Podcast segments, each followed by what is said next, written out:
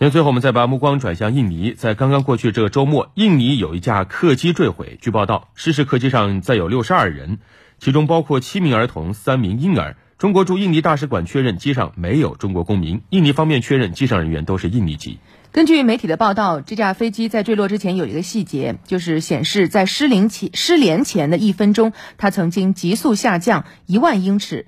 印尼交通部长布迪在当天召开的新闻发布会上也透露，失事飞机在起飞之后并没有按照既定航向飞行。那起飞后没有按照既定航向飞行，这一点是不是能够推测出坠机原因呢？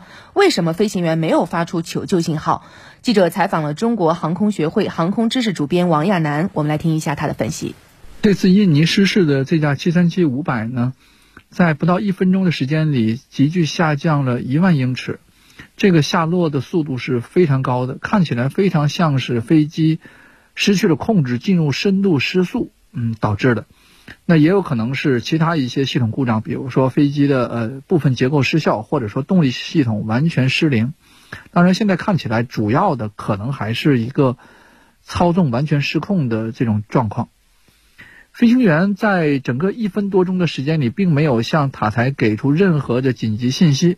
那，在塔台向他提出要求确认他的航向之后呢，也没有任何信息。